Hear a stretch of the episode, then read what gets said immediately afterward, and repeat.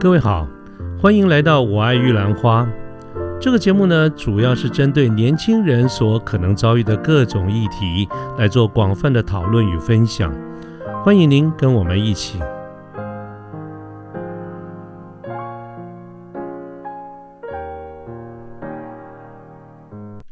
呃，各位好，我是卢天记，现在是民国一百零九年的十月二十九号星期四的晚上。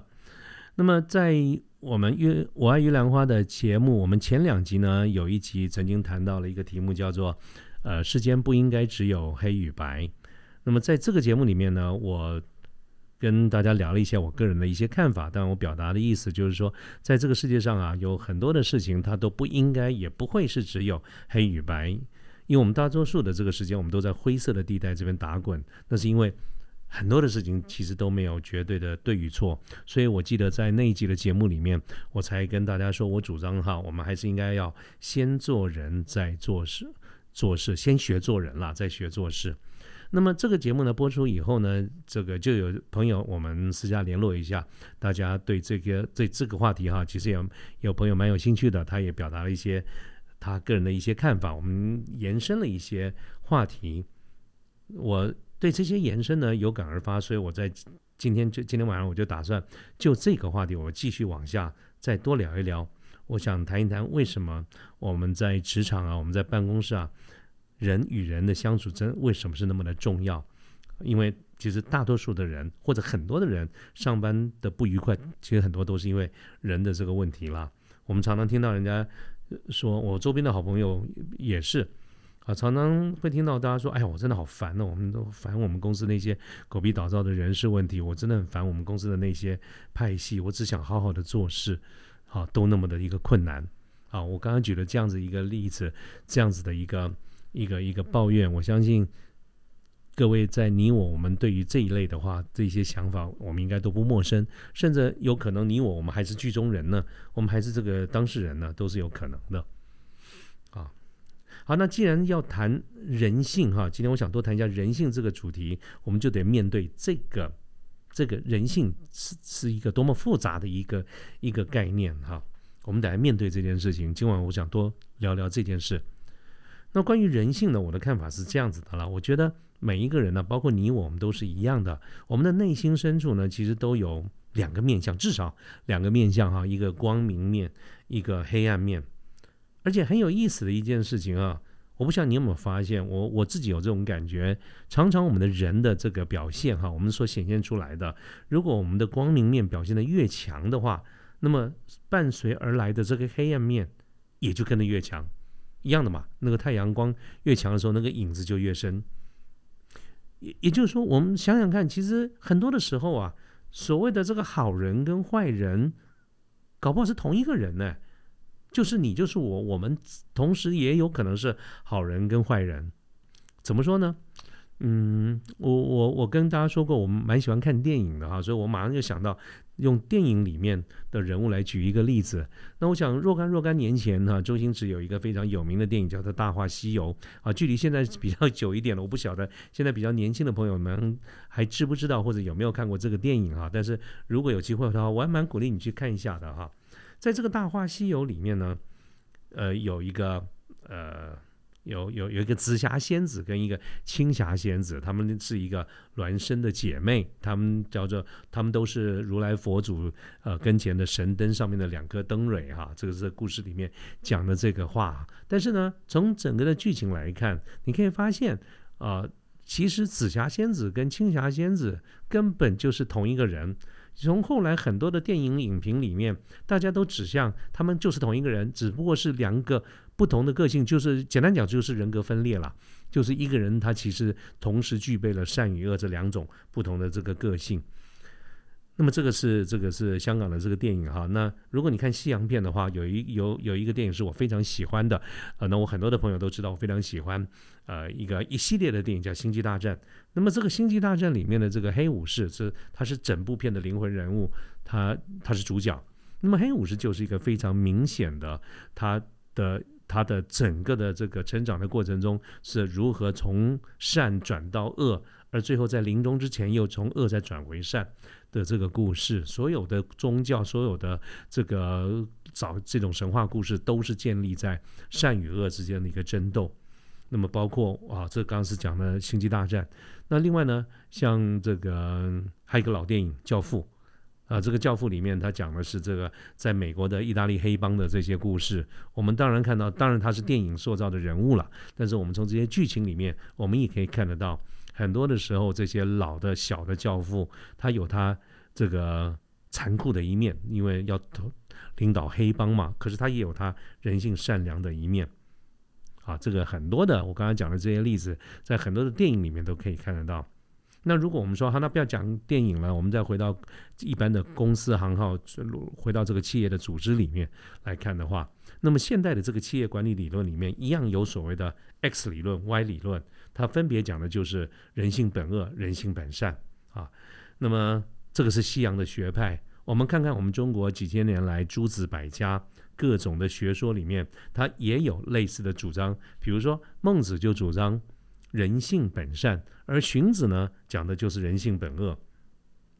好，所以我刚才讲的这一些，不管是从学术，或者是从我们啊电影这些虚拟的这个情节，或者是我们日常生活里面，我们非常有可能就是得到我刚才那个结论，就是这个世界上啊，其实没有绝对的好人跟坏人。那么我包括你，包括我们都有可能同时兼具善与恶这个不同的面相。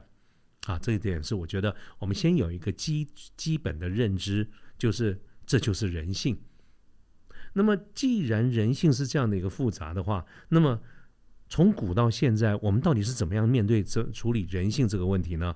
不要忘记，我们今天讨论的主题不就是这个吗？就是我们可不可以不去参与这些派系斗争？这些派系是来自于人性。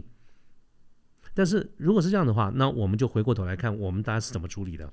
派系啊，本身其实按照我刚才所谈到，它是非常符合人性需求的。各位一听，哎，我怎么讲这话呢？其实你仔细想想看，我们先不要讲是不是一个派系哈，这个字眼，人与人的相处，我们都先不要讲派系，人跟人之间本来就是有亲疏远近的。你想想看，你跟你我，我们跟我们自己的亲人、家人、亲人，我们的邻居、我们的朋友、我们的同事，还有。走在马路上不认识的路人，我刚才讲的这几个，我们对他一定是不一样的嘛。所以为什么古人说“亲亲而人民，人民而爱物”嘛？爱是有分等级的。那所以你对我们不会对每一个人都完全一样，包括连自家的兄弟，你搞不好都有跟谁比较好一点，跟谁比较没有那么不好，没有那么好。更何况是同事，更何况是同学呢？啊，这个就是我想，它是一个非常正常的一个这状况。我们不会跟每个人都很好。我举一个例子，各位马上就可以明白我想表达的意思。我们不要说别的，我们就说每天中午吃饭，你怎么吃饭？你跟谁吃饭？你有可能自己去买个便当，有可能自己带便当，但是我相信也应该有蛮多的场合，我们是跟同事一块吃饭。如果你是属于后者，那我我就我就想问了，你一定是我想跟某些人吃饭，我并没有想找某些人吃饭，倒过来。也一定有些人会找你一块儿去吃饭，可是有些人也就是不会找你去吃饭。不管你对这个现象是个是不是视为理所当然，可是我们从客观面来面来看，我们觉得这很正常。这就是我们一般讲的小圈圈嘛。如果你不喜欢派系这种字眼的话，那它就是小圈圈。这个小圈圈本来就很正常，没有什么，我从来也没有觉得怎么样。但是呢，我们面对这种派系或者小圈圈。到底该怎么处理？那么这个就值得讨论一下了。我自己呢去归纳了，去整理了一下可能的一些做法。我大概把它分成两个方向，就是我们面对这种人与人之间的这种派系或者是小圈圈，大体上来处理的方向大概两个，跟各位报告一下。我觉得第一个就是平衡，第二个是动态。这个平衡是什么意思？啊，这个平衡呢，指的就是说。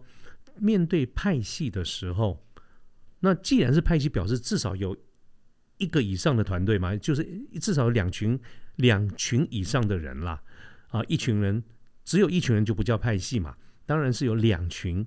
所以不管是古代的皇帝，或者是现代的企业里面的这个总经理，我们面对这种派系或者是圈圈，我们都会有一种，就是就从领导者的这个角度而言，既然没有办法避免，我们就应该要想办法因势利导，把这样子的一个现象去导到有有利于我们去这个有利于领导统一，有利于皇帝怎么去管理这个大的帝国，有利于总经理怎么样去领导这个公司。那这边呢，我就想跟各位分享一些啊一些。一些可能的一些说法跟角度了，当然我再三强调，这是呃个人的主观，我相信也是代表一部分的一个看法。那么延续的，我一开始特别前面先铺陈了一下，人性里面有所谓的善恶啊，各位回想一下我刚刚讲的这件事情，那你记住了这个事情，我们再来看，包括古代，包括近代，我们对所谓的团队是什么看法？其实它是一个非常错综复杂的。我们从皇帝的这个角度而言，我们当然希望我们的手下的大臣是非常能干的，能够啊做出很多的贡献来治理这个国家。我是总经理，如果我是总经理，我也很非非常希望我们下面的干部，从副总、协理到各部门的经理，都是非常能干的，能够解决很多的问题。啊，这个是我非常期待的。我相信每一个人都是这样的一个想法。可是呢，当你把人性里面有善跟恶这两个因素再加进去的时候，那我们就会发现了人性的黑暗面是什么呢？从皇帝的一个观点而言，如果这个大臣他越能干，固然我们觉得非常高兴。可是我们常常听到所谓的功高震主这样子的一个概念。所以换句话说，这个大臣表现的越能干，越利索啊，这个这个越越越利索，越。越越是厉害，其实皇帝内心中就越来越恐惧，所以对这种能干的大臣的想法，常常是爱恨交杂，既期待又怕受伤害。所以为什么古代有很多的这些例子，说狡兔死，走狗烹；飞鸟尽，良弓藏，都是这样的一个概念。其实就是因为啊，为政者或者皇帝对于功臣。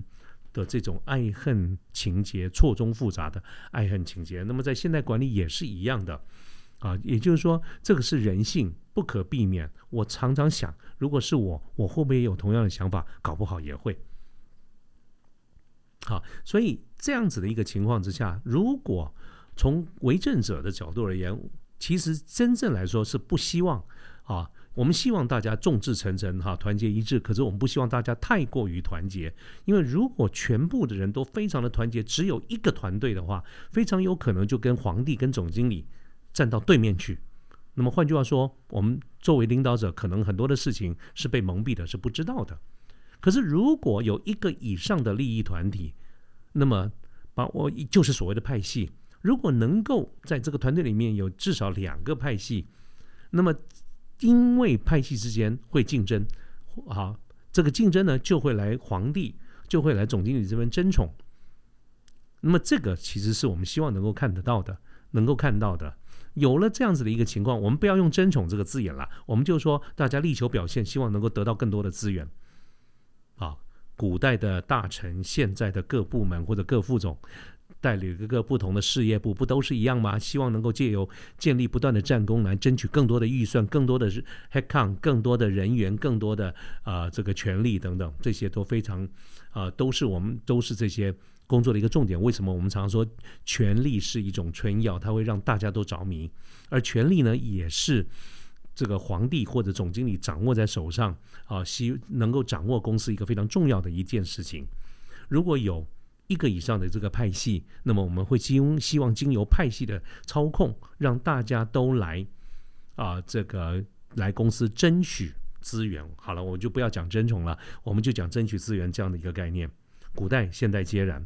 各位作为领导者，就是在做这件事情，包括总经理，包括皇帝，都是来做这件事情。所以，如果我们要去平平衡，所刚才我不是讲第一个重点叫平衡吗？如果我们要去平衡所谓一个。一个以上的派系，那么它的操作面会是怎么操作？它的操作面有两个原则啊，各位记得，我现在讲第一个重点叫做平衡，平衡的操作面两个重点，第一个叫做雨露均沾，雨露均沾就是说整个的好处啊，包括这个封疆这个这个裂土啊，包括啊预算的这个编列人事的 head count 的这个这个这个 approve 呃这个 head count 这些事情这些啊。大家派系都要有轮流，啊，大家都要能够达到好处。当然，我讲的轮流并不是非常机械，是 A B A B A B 这样子给，不是看当时的这个状况。但是你要能够维持这个派系不散掉，大家总要有捞到好处的这个机会。如果在不同的这个派系，只有一个派系持续拿到好处，另外一个派系从永远都拿不到，那这个派系就会散掉了，就会被击垮了，或者主动离开了。那公司就不会有派系了，公司就只有一个团队了。那这不是管管理者啊乐见的，所以我们会希望维持派系的存在。既然维持派系的存在，有什么货康的，有什么样的一个资源，就应该要都给。当然不一定是除以二、除以三，不一定是平均，但是雨露均沾这样概念是绝对有的。所以各位常常会听到，在古代常常讲一句话哈，这叫做“雷霆雨露俱是君恩”。当然呢，讲这个话的时候，当然都是这个，这是一个非常封建的社会下面讲的大臣对于皇帝这边的一个一个说法。那么在古代的用词里面，所谓的雷霆，当然就是君王、皇帝的斥责；那雨露呢，就是皇帝的一些奖赏。雷霆雨露俱是君恩，这是古代臣子的一个说法，就是说这个不管是皇帝的惩罚我，还是奖励我，都是皇恩浩荡啊。那么换到现在的一个呃现在的管理的这个术语里面，我们讲的就是胡萝卜与棍子啊，奖与罚，这个是领导统一里面一定要有的。如果你只有胡萝卜，只有好处，没有棍子，那么你会养了一堆的骄兵悍将。那如果你只有棍子，只有处罚，而没有胡萝卜，没有人会跟你在一块儿，大家都走了。所以奖与罚，胡萝卜与棍子啊，雷霆跟雨露都是非常重要的。那么当我们同时拥有这两件事情，我们的团队才会对这些事情有所期待。趋吉避凶本来就是人之常情，啊，有了这种好处，我们才能够让团队持续的效忠。所以你放心，不可能有哪一个团队他永远拿不到好处，而仍然死死忠的跟在你身边。古代可能有吧，我相信现在大概不会有。啊，所以有这样，只要手上能够掌握这些所谓的雷霆跟雨雨露，你基本上是不怕派系的。我们看看在康熙啊，古清朝的清圣祖康熙，那么呃英明的人称一千古一帝，他手下也有派系。当年啊，在康熙的早期有索额图跟明珠啊，索党明党。康熙的晚期晚期九王夺嫡啊，就是他下面有康熙有十几个儿子，但是有九个王。在分党，就是这个分不同的党派，啊，大家这个拉帮结伙要争夺皇帝的位置，啊，九王夺嫡。各位如果有看二月河或者很多的历史的小说啊，那非常精彩。那到了乾隆朝呢，清高宗乾隆朝，他一样有和珅啊，有刘罗锅啊，这个一样电视剧里面也可以看得到。像这些的君主，他的英明常常都体现在哪里呢？体现于对于派系的操控。那换到现在，好，所谓的这种、这种、这种，呃，办公室不是也一样吗？就是公司里面的这个组织，不管你是哪个 BU、哪个 BG，呃，大家要的都是预算、headcount，这些就是呃所谓的这个好处啊。所以刚刚讲的第一个原则，我们在做平衡派系的时候，很重要的一件事情就是要有后康的，大家都要有机会拿得到，有机会哦，并不是平均哦。第二个，在平衡派系。的一个一个一个进行的过程中，细节的做法叫做抓大放小。很多时候呢，我们看到一些现象，其实从管理面来看，可能是不太 OK 的。但是你可以发现，主管通通都没有在处理。我们常常听到有同朋友在抱怨，就是说：“哎呀，我们这个主管怎么样怎么样？难道总经理都没有看到吗？啊，总经理是怎么搞的？是这么纵容他吗？或者是总经理根本就没有在管这些事情？怎么可以这样做呢？”啊，其实这是在你的位置上面看到的，说不定在总在高阶的主管可能是别的原因。我我讲一个故讲一个例子给大家听，细节我不能讲啊，这是发生在我们的朋友周周围的朋友真实的一个故事，就是在他的工作里面呢，其实他们来了一个副总，他说他们某某公司来了一个副总，这个副总呢从进公司的第一天开始就看起来每天都在打混，也不晓得有没有在做事。那这个迟到早退，有的时候中午吃个饭以后就不见了。那就算在办公室的时间，也是在泡茶、看报纸，什么事都没有干。那这造成呃，或造成很多人都其实觉得不很不爽。有什么问题拿去请教，通常都没有得到答案啊。那然后呢，总经理好像也看在眼里，也不说话就这样子纵容这个事情，当时造成了他这个朋友跟他的一些同事的一些一些非常的不谅解，不能够接受这个现象。那当然，这个是他刚进公司没有多久了，可是后来才发现，原来这个副总进公司有个非常重要的任务，就是搞定银行。好，他跟银行的关系特别好，所以对公司的这个财务的资金的调度是超级有一套的。那么换句话说，总经理找他来，根本就是只做这件事情，根本没有期待他做其他的事情好，而且认为搞定银行这个事情比做其他事更重要啊，因为公司需要活血，需要有现金流。啊，跟银行的往来是配合是非常重要的。那我举这个例子的意思就是说，有很多的时候，领导者在上面的头，他看事情的角度可能跟我们是不一样的，只不过他没有必要告诉你他为什么这样想。可是以刚才这个例子而言，不就是符合我跟刚才讲的一个原则，叫抓大放小吗？其实我们看的就是看这个人能够用用在哪里。当我们很清楚知道。我们需要用这个人的某一个地方的时候，对于他其他的地方的不 OK，其实只要不是太大的严重的一个造成一个问题，我们就当做没看到。这个就是我们讲抓大放小。如果相对于能够搞定银行，对于公司资金的调度产生这么大的一个注意，那么一个人他进了办公室以后，在那边喝茶看报纸，或者是中午吃完饭以后就不见了。这些小山小水啊，对总经理真的是小山小水。其实你就算来告状，我也不会处理，更何况我怎么会不知道呢？啊，那么在不同的位阶，可能对一些事情的看法就会不一样啊。但是回过头来，我刚才讲的这个就是我讲的第二个做法，叫做抓大放小。啊，第一个叫做雨露均沾，大家都要好处。那么这这两个具体的做法，通常是用来我们用来平衡派系。的一个做法。那么刚才讲到，还有另外一个这个面对这个派系管理的一个重点，就是让它是一个动态的。动态的意思是什么呢？就是说什么事情都不是固定、永恒不变的。它随着时间的演进，随着当时的任务不同，随着时空环境不同，所谓的派系的红与不红也会有所变化。所以，主要的这这个这一点想表达的意思就是说。我们如果单从某一个时间点来看，你可能会觉得某些派系比较红啊，这个公司当红派，有的是啊很黑。可是如果你把时间轴来拉长来看的话，没有哪一个派系会永远都红，或者是永远都吃瘪的，因为啊，包括内在、包括外在的环境都会有所变化。那么刚才讲到的啊这一点哈，其实刚才讲到，呃呃，譬如说哈，我这个举举个例子，那么在这个。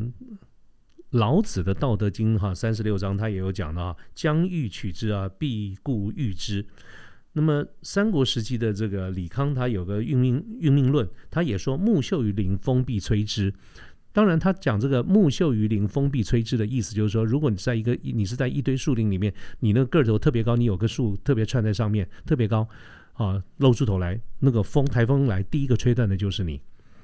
各位看这个例子，历史上鳌拜。就是一个非常有名的例子，康熙旁边的一个大臣啊，鳌拜。那么鳌拜呢，在清初康熙皇帝的时候，是一个非常重要的一个辅佐的干干部。康熙皇帝八月就呃八岁的时候登基，但是登基因为他太年轻了，所以清他的父亲顺治皇帝啊，就指派了顾命四大臣来辅佐他。一啊，这个这个康熙这个鳌拜就是其中排名第四啊，但是事实上也是最嚣张的一个大臣。一直到六年以后，康熙十四岁的时候亲政，这个时候才把鳌拜拿下来。可是我刚才讲了，什么叫做木秀于林，风必摧之？意思就是说，在历史上你看到很多人红红到发紫的时候，就是他下台的时候了。康熙在拿下鳌拜的前一天，才封他为一等功啊，一等功就等于是给他加官进爵，第二天就把他拿下来了。